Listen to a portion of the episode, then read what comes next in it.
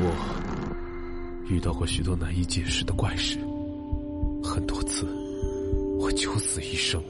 现在，让我带你们进入那些骇人听闻的故事里。欢迎收听由喜马拉雅独家出品的《怪谈百物语》，我是主播天下。《怪谈百物语》的各位朋友们，大家晚上好啊！嗯，今天啊，很高兴第一次来到这里跟您讲故事。那么，今天我要讲的这个故事呢，是关于笔仙的。笔仙的故事，相信大家都听过不少了，但是我这个版本的，您可是从来都没有听过。在故事开始之前，首先要感谢提供了本期故事的听友一个肉胖胖，另外呢，要特别鸣谢本期故事的编剧明末小哥哥。好，那话不多说，马上跟随着天下走进今天的故事。我清楚的记得。两千年的冬天，下了一场很大的雪。我一直把窗户看成一台电视机，世间百态在这里不断的上演。不过，这场大雪干扰了电视信号，窗户变成了一片雪花屏。我看着这漫天的雪花。发起了呆。这时候，我爸走到了北面的墙边。那面墙上挂着新买的日历。他看着日历说：“嗯，我们进入了一个新的世纪啊。是的，我们进入了一个新的世纪。”这是一个属于科学的世纪，但是就在这一年，我爸他们单位发生了一件特别恐怖、特别离奇的事情。哼，讽刺的是啊，这件事情与科学一点都不沾边儿。我的爸妈是东北一所师范学院的职工。我们全家都住在学校的大院里。我爸在保卫处担任保卫干事，经常和学生们打交道，自然就能碰到一些发生在学校中的稀奇古怪的事情。而这件事呢，就发生在两千年的一个夏天，在我们这边呢，引起了不小的轰动，一度闹得。人心惶惶啊！两千年的前后，全国高校改革，大学开始扩招。他们师范学院也乘着改革的东风，开始新的基础设施的建设，也即将啊为到来的扩招做准备。师范学院虽然不大，但是环境很好，北面靠着山。南面是一道围墙，围墙的外面是一片荒地，荒地上有一条小河蜿蜒流过。学校呢是严厉的禁止学生去外墙的，说啊，主要怕学生在河里游泳溺水。不过，在我们那边还流传着另一种说法，说啊。那片河滩怪事多，不吉利。因为当地的人都知道，在九十年代初期严打的时候，那片河滩就是一处法场，枪毙过不少的犯人。俗话不是说吗？初生牛犊不怕虎。对于二十出头的学生来说，正是天不怕地不怕的年纪，所以时常有学生。翻墙外出去河边游玩，所幸没发生什么事儿。甚至还有学生在荒地上谈恋爱，找刺激。按照他们的话说，就是天地为证，鬼神为媒，海枯石烂，至死不渝啊！一九九九年的一个冬天，学校在这个荒地上大兴土木。但是这个期间呢，发生了一次事故，施工中断了，甚至最后工程队全部撤出。听我爸说呢，其实当时施工还没有正式的开始，只是进行了场地的清理，并把一些建筑物资堆放在料场。由于当时还没有安排其他的工作，这个施工现场呢，每一天晚上。只留下一个工人在料场的一个简陋的值班室里值班。出事的这一天，风很大，荒地上一马平川，北风刮起来还带着一阵旋风，发出了呜呜的怪笑。也不知怎的，这一天夜里啊，料场发生了火灾，这场大火来得很是蹊跷。火势顺风而起，快速的向料场各个方向蔓延。火光甚至都映红了家属院的天空，天上的云朵明暗不定，就好像一滩滩干涸的黑血。万幸的是，这场大火虽然将料场付之一炬，但是并没有造成人员的伤亡。消防和公安都怀疑是人为的纵火，并且找到了守夜的工人。但是很奇怪啊，守夜的工人已经疯了，无论问他什么问题，他的脸上都会挂着一副诡异的微笑。那笑容啊，就是一个哭丧的笑脸，眉眼朝下。嘴角朝上，然后细着嗓子喃喃的说：“ 相亲相爱，一家人。”这场大火使施工队遭受了重大的损失，他们不得不终止施工，最后无奈的撤出了施工现场。这样一来，那个值班室就成为了荒地上唯一的建筑。旁边的料场烧得焦黑，白色的木炭铺在黑色的土地上，看起来啊，就像是一堆堆的骨灰。到了第二年，也就是两千年，被烧毁的料场上早已长满了杂草，并且。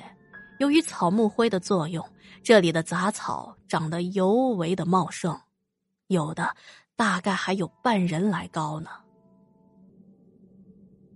话说这一年的仲夏，师范学院期末考试刚刚结束，离放假呢还有几天的时间，学生们压抑许久的青春活力亟待释放，于是就和保安们斗智斗勇。而翻墙去荒地就成了他们最热衷的冒险活动之一。对于这个年纪的学生们来说啊，越是流行、越是刺激的活动，他们就越想去尝试。在那个年代啊，大学的校园里面特别流行一种招灵游戏——情笔仙。也不知道是鬼迷心窍还是胆大妄为，有几个学生突发奇想，相约晚上去荒地的值班室里请笔仙。说起这件事情，我爸呀有一些自责。他说那年夏天的保卫处如果加强巡逻，或许就能及时的阻止惨剧的发生。我爸说啊。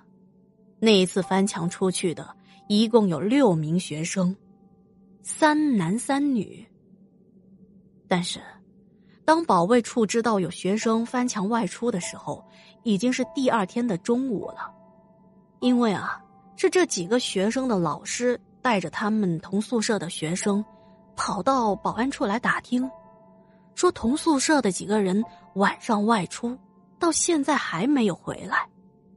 细细的一问才知道，这几名学生啊，去荒地的值班室玩笔仙。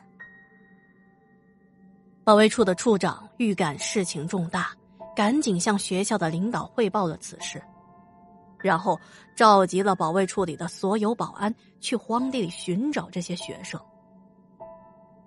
我爸他们绕过了南墙，直奔值班室。推开门一看，眼前的场景让他们瞬间呆在了原地。那个场面啊，异常的血腥。六个学生倒是一个都不少，但是这些学生中啊，有一个女生满脸是血，仰面坐在椅子上。瞪大了眼睛看着天花板，头上的血液顺着头发往下滴答着，就像一个流血的瀑布，在地上汇聚成了一个小血潭。转眼一看，有两个男生保持着扭打的姿势躺在地上。其中的一个人咬住了另一个人的喉咙，血液已经在那个咬人的男生嘴角凝固了。他的两颗牙齿就像野兽的獠牙一样，泛着触目惊心的暗红，而被咬的人手里攥着铅笔，紧紧的握在手上。看样子是狠狠的插进了咬人学生的肚子，还有一名学生脸上是血肉模糊啊。那男同学的头就像一个被砸烂的番茄，歪在了一边。而墙角边呢，还有两名女生缩在那儿，她们的头发披散开来。看到有人走进来了，他们立马就抬起了头，用手拨开了挡在脸上的头发，手上的鲜血抹了一脸。他们的脸上都挂着一副诡异的微笑，是那一个熟悉的笑容，一个哭丧者的脸，同样也是眉眼朝下。嘴角朝上，然后细着嗓子喃喃的说：“相亲相爱，一家人；相亲相爱，一家人。” 看到这一幕，我爸当场头皮就炸了。还有几个保安转身就呕吐了起来，甚至有几个脚步不稳的差点跌倒。谁也没有见过这般恐怖的场景，谁也不愿意再见到这一幅恐怖的景象了。这一夜之间啊，师范学校四个学生死了，两个学生疯了。这种事传到哪儿，绝对都是个大新闻。由于我爸是保安干事，协助警察做了一些案件的侦办工作，所以知道一些细节。我爸说，当时公安部门立即把这个案子列为重特大刑事案件，调集了大量的刑侦力量参与办案。可是这个案件太过于诡异，太惨烈了。就压了下来，没向社会公布。但随着调查的深入，警察也犯难了。很明显嘛，惨剧的发生是学生们自相残杀。四名死者的致命伤分别在头顶、额头、脖子和肚子。换句话说，就是两人的颅骨骨折，一人气管断裂。一人腹腔静脉破裂致死，其中的颅骨骨折均为钝器击打所致。警察在值班室散落的砖块上提取到了多人的指纹，有死者的，也有幸存者的。也就是说，当时发生了极为严重的群殴事件，在场的学生们互相殴打。但到底是谁最终导致了四人的死亡，已经是死无对证了，无从查起。最后呢，警方将这个案子定性为一起集体自杀事件。学校为了避免引起更大的恐慌，也是为了学校的声誉，便向受害者的家庭支付了一笔费用，承诺以后要加强管理。于是这件事情便不了了之了。但是明眼人都能看出来，哼，这哪里是什么集体自杀呀？分明就是玩笔仙玩出事来了。据说学校啊，上至老师，下到学生，都吓得不轻。为了图个心安，还秘密的请来了阴阳先生来做法。后来我考上了大学，去省外上学之前呢，我爸为了告诫我不要去接触这些邪门的玩意儿，以免惹祸上身，我爸呀又专门的跟我讲起了这件事情。本来对于鬼神之事，我总是半信半疑的，现在又听他提起了这桩往事，免不了又勾起了我的好奇心。因为对于当时发生的这些事情呢，并没有一个最终的解释，所以我就问他：“哎，爸，你们当时请的那个先生，到底靠不靠谱啊？他是怎么解释这些事情的？”我爸叹了口气。唉，当时啊，请阴阳先生做法，我也在场的。这先生啊，外表倒是挺清秀的，是个外地人。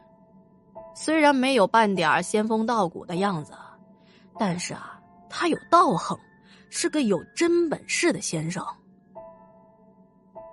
原来啊，年轻的阴阳先生先是看了地势。又去看了事发地点的那个值班室，最后断定是恶灵伤人。阴阳先生说：“请笔仙其实就是中国最古老的巫术之一——伏击的简化版。伏击巫术是将自己的身体窍门打开，让鬼魂进入身体，然后控制手写字，以达到占卜的目的。”不过，由正统道士招到的笔仙都是祖师正神，而普通人招到的大部分都是在民间游荡的邪神恶鬼。啊，这么说，他们是真的撞鬼了？我爸凝重的点点头，他继续说：“是啊。”再说那片荒地，南墙外那块地，虽然依山傍水，实际上啊，先生说那是一处兄弟啊。在风水学上，与善地和吉地相对应的就是兄弟。先生说啊，那块荒地呢，虽然背靠高山，视野开阔，但那里啊。却是一处风口，由于风速过大，气场的变化太大了，便会造成散气和泄气，也就是所谓的“气乘风则散”。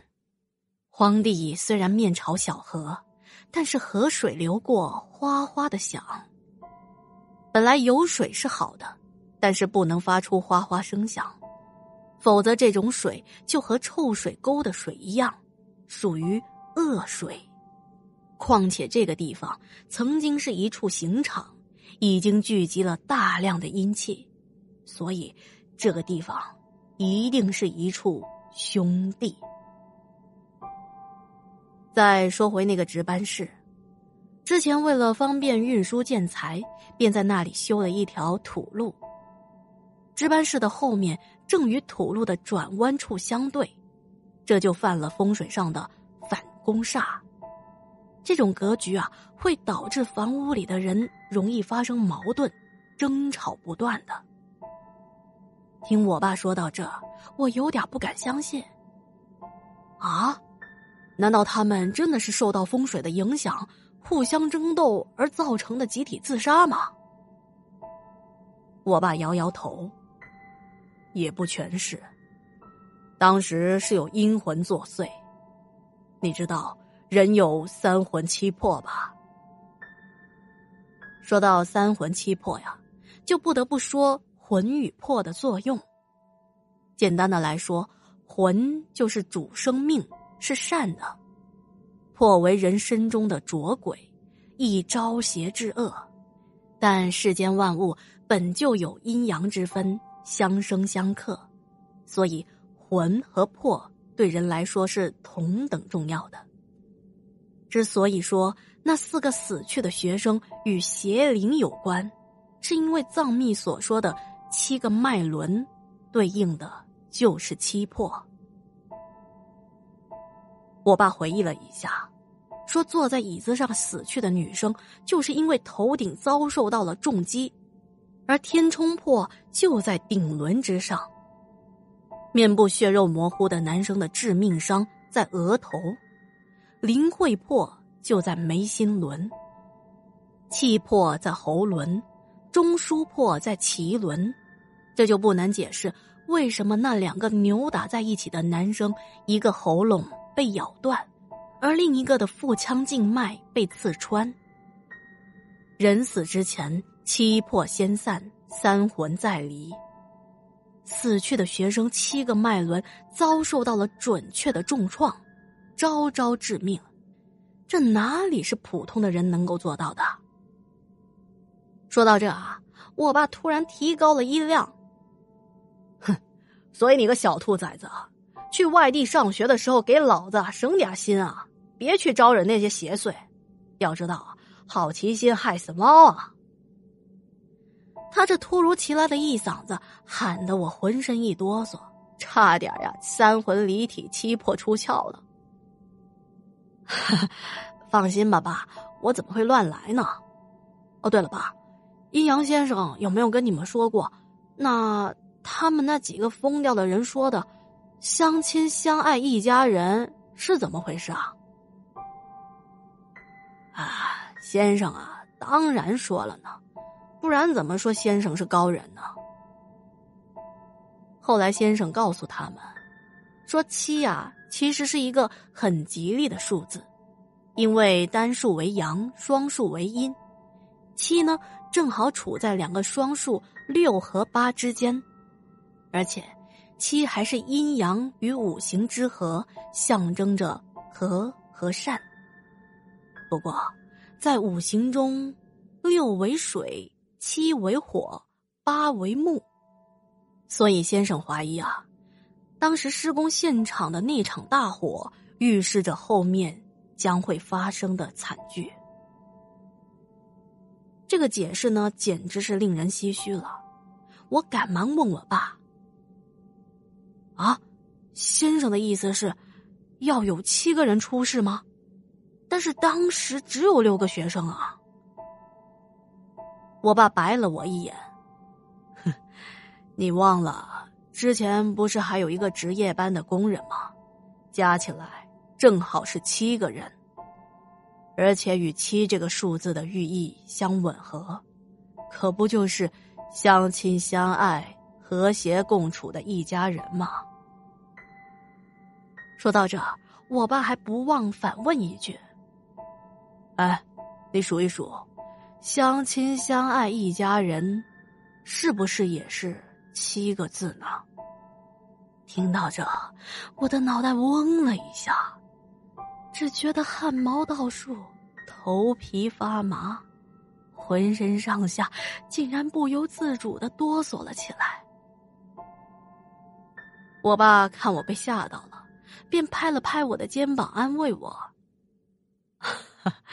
行了，行了。”这件事情啊，已经过去了。后来先生啊，做了一场法事，还改变了风水局。你看，那片荒地上盖了教学楼和宿舍，大家不也平安无事吗？未能是人，焉能是鬼？对于你们这些年轻人来说，如果连人打交道的道理都不懂，知道再多的鬼神规矩又有什么用呢？所以这个故事啊，说到最后，用一句话来总结，就是在师范学院发生的这一起惨剧，是邪灵钻了风水的空子，扰乱了人的心智。但如果那些学生们不去触碰禁忌，对大自然心怀敬畏，那他们是不是又会有另一番的人生呢？好啦，今天的故事就说到这了。嗯，天下是第一次来到《怪谈百物语》，那请大家多多的包涵，多多的关照啊。好，那么我们下星期一不见不散啦！祝您好梦，晚安。